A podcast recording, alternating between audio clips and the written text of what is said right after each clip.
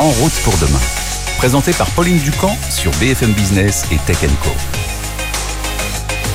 Des Porsche 911 Turbo, des Peugeot 205 GTI, des R5 et même des avions. Bienvenue dans ce numéro spécial Rétromobile dans Route pour demain.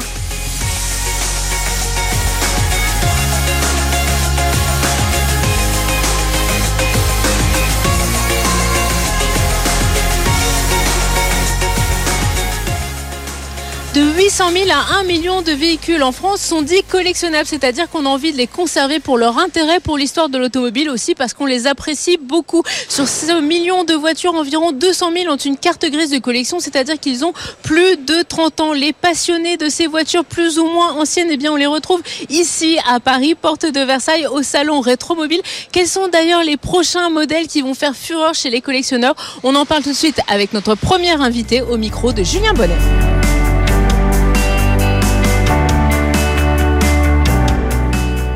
C'est devenu un des rendez-vous incontournables hein, de ce salon rétromobile, la vente aux enchères organisée par Arcurial et sa division euh, Motorcars. On est justement avec son directeur euh, Mathieu Lamour. Euh, bonjour. Bonjour. Et donc on fait un petit tour hein, des modèles marquants hein, de cette vente aux enchères et on commence, on commence par un des modèles bah, finalement les plus marquants de l'automobile française, hein, la 2 chevaux, donc euh, avec des plages de tarifs assez euh, variées, hein, parce qu'on peut commencer entre 6 000 et 7 000 euros, et on a un modèle qui est parti ici aux enchères hein, il y a quelques années autour de 190 000 euros. Bon, elle avait euh, quelques particularités qui expliquaient un peu cette cote fabuleuse, mais ici sur les modèles en vente cette année, on a un budget quand même un petit peu plus raisonnable a priori. Alors oui, mais le modèle dont vous parlez, qui a fait ce record du monde à 186 000 euros exactement ici à Rétromobile, eh bien c'était un modèle similaire à celui qui se trouve derrière moi, la 2 chevaux Sahara, la célèbre 4x4 avec elle a tout en double. Le moteur, la boîte de vitesse, le démarreur, les réservoirs placés sous les sièges. Euh, c'est une voiture où il y a eu simplement autour de 250 exemplaires construits. Donc aujourd'hui, ça fait partie des deux chevaux les plus rares de la production, donc des plus recherchés. Alors à côté de nous, évidemment, on les a placés l'une à côté de l'autre, parce qu'il y en a une qui est, comme vous pouvez le voir, sortie de grange, avec sa poussière d'origine. Euh, dans la poussière, évidemment, on peut deviner l'histoire de la voiture. Bien sûr. Et vous avez une deux chevaux Charleston qui est la série spéciale qui a permis à Citroën de relancer un petit peu le côté euh, euh, sexy, le côté code d'amour de la deux chevaux en 1990. Euh, la Charleston, qui n'a que 6000 km d'origine et qui est une première main. Donc elle est en état neuf et elle est estimée entre 15 et 25 000 euros sans prix de réserve. Donc euh, les gens pourront euh, exprimer leur, intérêt pendant la vente. on a vraiment l'impression qu'elle sort de l'usine et bon, elle est plus abordable que sa voisine qui est dans un état, on va dire, comme vous avez dit, sortie de Grange ou sortie du Sahara. Mais c'est ça qui fait aussi le charme de ces Alors vous savez qu'en fait les gens recherchent beaucoup les sorties de Grange évidemment parce que elles ont une histoire à raconter. Et c'est vrai que c'est extrêmement émouvant de découvrir des voitures sorties de Grange. Il y en a plusieurs dans vente. On essaye toujours d'en présenter ici à Rétromobile car euh, il y a cette passion dévorante pour l'automobile chaque année ici à Paris, capitale de l'automobile pendant une semaine. Euh, et, c'est vrai qu'il y a quelque chose de touchant. Euh, dans chaque grain de poussière, on décèle un peu de, de, l'humanité de cette voiture qui s'est endormie un beau jour et que le collectionneur qui va l'acquérir, eh bien, euh, la ressuscitera en la, soit en la restaurant, soit en la mettant dans son musée au milieu de sa collection, en la laissant intacte d'origine. Bon, on enchaîne avec un modèle aussi mythique de l'automobile française et dans une version un peu originale.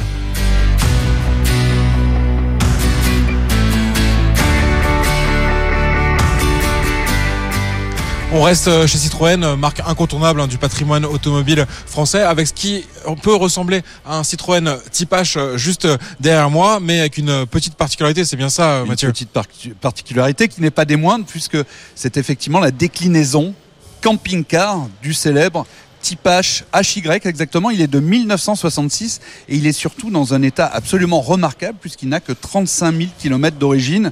Alors, pour partir en vacances en famille, c'est idéal. On se retrouve vraiment propulsé dans les années 60 avec cet intérieur un très vintage encore dans son jus. On rappelle, hein, c'est un exemplaire unique, c'est ça hein Exemplaire unique, exactement, avec un intérieur en formica extraordinaire et équipé d'un vélo Solex à l'arrière. Donc euh, elle est sur le porte vélo Solex. Euh, c'est fabuleux quoi. Donc c'est le, véhicule de loisir par excellence euh, que l'on pouvait voir dans les années 70 dans les campings français. On reste un peu dans cet esprit-là avec le véhicule qui est juste derrière, hein, le euh, fameux combi euh, Volkswagen, hein, un véhicule mythique, même chose, on l'imagine euh, partout dans le monde pour les vacances et en particulier sur les plages de Californie. Qu'est-ce que vous pouvez nous dire sur cet exemplaire qui est mis en vente cette année? Eh bien celui-là c'est l'exemplaire le plus recherché puisqu'il s'agit d'un 23 fenêtres avec le toit ouvrant. c'est celui qui est le plus lumineux donc et donc le plus recherché par les collectionneurs et il est estimé entre 40 et 60 000 euros. Il faut savoir que c'est un 23 fenêtres transformé. Il n'est pas d'origine sorti en 23 fenêtres. C'est pour ça qu'il est très plébiscité par les collectionneurs. C'est le plus agréable à rouler. C'est avec ce toit ouvrant extraordinaire qui laisse entrer les rayons du soleil. C'est merveilleux en été pour partir en vacances en famille. il n'y a plus qu'à sortir la planche de surf et on, se retrouve euh, ensuite donc sur un véhicule aussi euh, mythique et euh, avec un budget quand même un petit peu plus conséquent.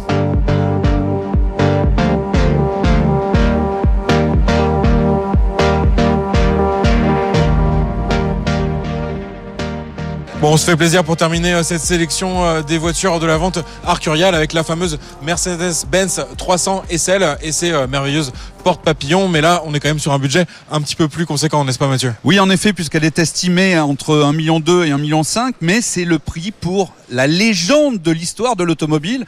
Une voiture qui a été pensée comme une voiture de course. Elle est issue de la compétition et c'est certainement une des plus célèbres automobiles, un des plus célèbres modèles de la marque Mercedes. Pourquoi les portes papillons Tout simplement parce que c'était la seule solution pour permettre l'ouverture des portes avec un châssis qui passe très très haut dans les seuils de porte.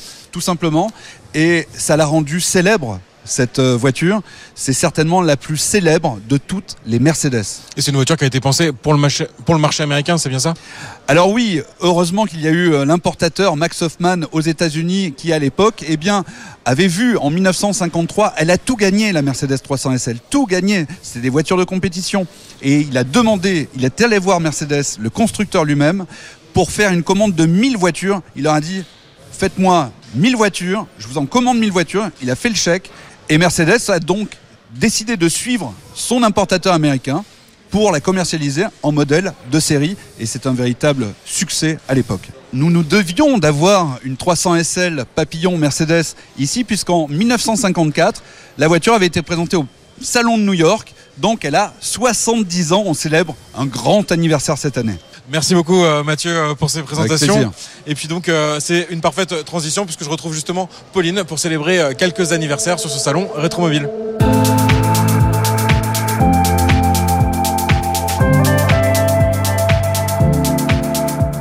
Oui, Julien Rétromobile, hein, c'est l'occasion de célébrer des anniversaires. Euh, la petite rouge derrière moi, elle souffle d'ailleurs ses 40 bougies cette année. C'est la Peugeot 205 GTI. C'est vraiment devenu, Julien, un modèle mythique de l'histoire automobile française. Mais oui, complètement, parce qu'en 1982, Peugeot sort la 205, hein, le fameux sacre numéro qui va lui permettre de se relancer. Hein. La marque a été un petit peu mal en point à ce moment-là. Et deux ans plus tard, 1984, elle active le mode sport en proposant donc cette fameuse 205 GTI. Et donc on est très heureux ici de célébrer célébrer ses 40 ans, comme un autre modèle assez mythique, euh, je suis obligé de le souligner, le Citroën C15.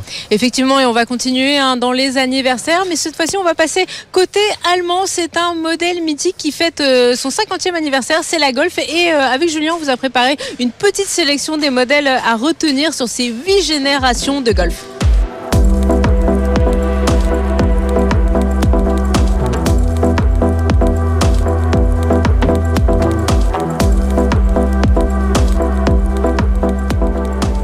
La Golf, hein, c'est le modèle mythique de Volkswagen et sur le stand du constructeur allemand à Rétromobile, eh bien, on célèbre son 50e anniversaire. Cette voiture, elle a été lancée en 1974. Sur le stand, il y a 8 générations et même la version restylée de la dernière Golf. Au total, la Golf, c'est 37 millions d'exemplaires vendus et la toute première, Julien, eh bien, elle est sortie en 1974 et ce n'est pas un Allemand qui l'a dessinée, mais un Italien. Et oui, c'est un petit côté un peu euh, latin dans ce modèle allemand, hein, Giorgetto Giugiaro, à qui on doit plein de modèles célèbres hein, comme l'Alfa Romeo Giulia ou encore l'Audi 80 ou la première Fiat Panda. Bon, une variété de modèles assez différents et il donne vraiment ce petit côté moderne à l'époque. Hein. faut dire que cette Golf, elle remplace tout simplement un modèle culte aussi chez Volkswagen. La coccinelle. Exactement.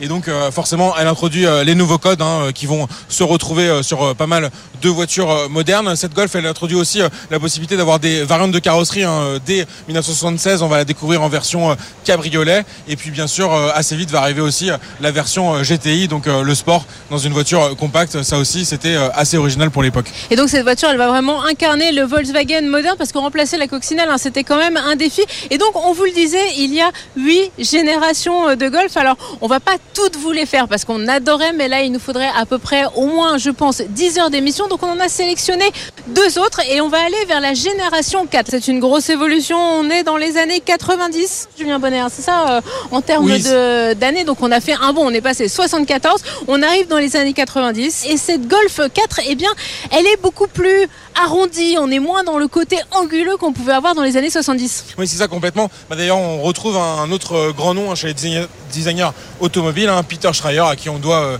bien sûr l'Audi TT. Tout simplement un autre modèle mythique euh, de la fin des années 80. Exactement. Et donc voilà, on retrouve tout de suite une forme bien plus moderne. Hein. Finalement, on retrouve la Golf actuelle pratiquement sous sa forme. On s'éloigne beaucoup, bien sûr, du modèle original. Et puis on a l'entrée dans la modernité avec un intérieur qui est aussi beaucoup plus moderne. Bref, c'est vraiment cette Golf 4 pour moi qui accentue ce basculement euh, vers la modernité. Oui, parce que c'est vrai que la Golf, elle a des codes un peu comme on retrouve, mais surtout les modèles euh, modernes. On avait notamment, euh, je pense à cette céleri à carreaux qui finalement revient régulièrement, notamment sur les GTI, comme un petit clin d'œil à l'histoire régulièrement. Alors on continue notre bon rétromobile. C'est finalement un salon où on fait un bond dans le temps. Alors là, nous, on avance dans l'histoire de la Golf et on va arriver à la septième génération. Septième génération, on est déjà dans les années 2010, bien avancé et on va pouvoir parler notamment de motorisation puisque c'est vrai qu'on a parlé euh, GTI, la sportive, mais finalement la, version 7, eh bien, elle va nous offrir une variété de moteurs encore plus large. Oui, c'est ça, c'est pour ça que je l'ai retenu euh, cette euh, Golf 7, c'est qu'elle va aussi trouver donc des nouvelles déclinaisons avec une version hybride rechargeable hein, qui arrive finalement assez tôt dans l'histoire quand on voit aujourd'hui le succès que peut avoir cette motorisation qui associe à la fois donc l'électrique et le thermique avec la possibilité de rouler en zéro émission sur quelques dizaines 2 km. Et bah, la Golf 7, elle le proposait déjà. Et on va aussi avoir euh, l'émergence d'une version 100% électrique hein, qui prédit euh, un peu euh, l'avenir dont on parle beaucoup actuellement chez Volkswagen. donc la e-Golf hein, qui va être la version 100% électrique et qui va céder sa place finalement à la Volkswagen ID3 qui va prendre un peu ce relais hein, de l'électrique nouvelle génération chez Volkswagen. Oui, parce que les deux finalement cohabitent aujourd'hui dans la gamme. La Golf d'un côté, la Golf 8 restylée qu'on voit sur ce salon au rétromobile et puis l'ID3 et on va continuer finalement notre bond dans l'histoire dans ce euh, numéro spécial d'En route euh, pour demain, euh, spécial rétromobile. Mais on va pas parler que de voitures. On va aussi parler d'avions. On va aller chez Renault, puisque Renault, c'est aussi une histoire d'avion. Mais ça, Julien, c'est ce que tu vas nous raconter tout de suite.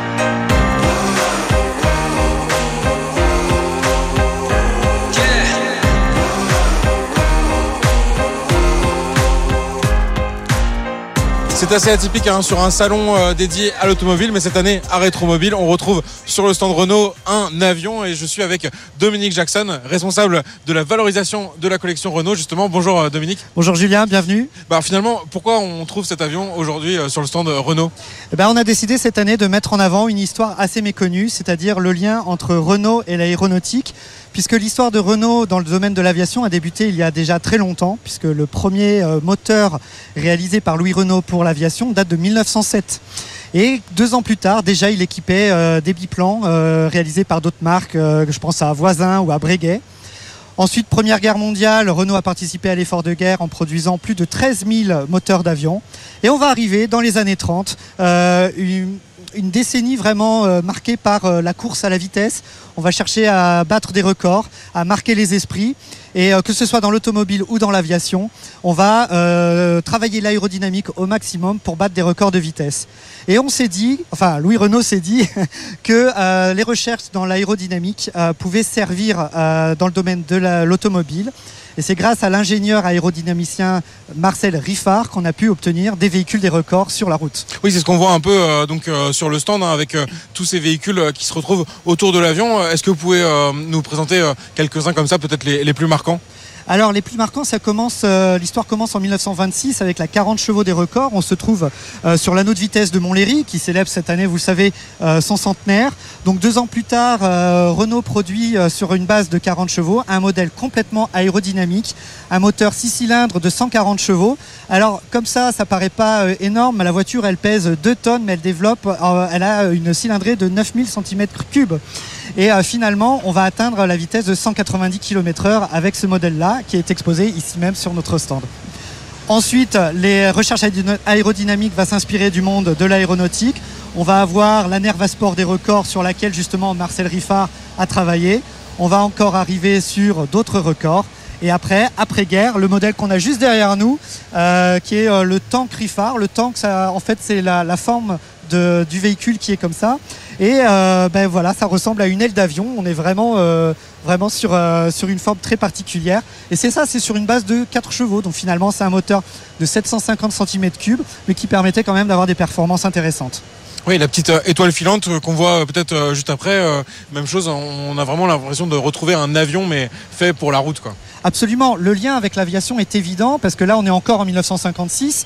Euh, on va se retrouver cette fois-ci aux États-Unis sur euh, le lac salé de Bonneville. Et cette voiture est équipée d'une turbine, une turbine qui vient du monde de l'aviation, qui développe 270 chevaux. Et sur le lac salé, croyez-moi, ça envoie du lourd puisqu'elle dépassait 300 km/h et euh, pour la petite histoire, ce record tient toujours. Pour l'époque, ça devait être euh, super impressionnant. Et euh, finalement, il y a un lien aussi euh, d'actualité hein, avec ce euh, caudron Rafale qu'on retrouve sur le stand et un véhicule qui va bientôt être lancé chez Renault, c'est bien ça? Absolument, parce que les, avions des records que j'évoquais à l'instant portaient des noms de vent. On avait le Simoun, le Cyclone, le Typhon et le Rafale que vous avez ici. Donc le nom Renault Rafale est un nom qui est ancré dans l'histoire de Renault. Et ce nom-là reprend son envol, j'ai envie de dire, cette année avec le lancement du nouveau Rafale, cette fois-ci e-tech full hybride. Voilà, donc des modèles anciens et présents qu'on peut retrouver euh, cette année à Rétromobile sur le stand Renault.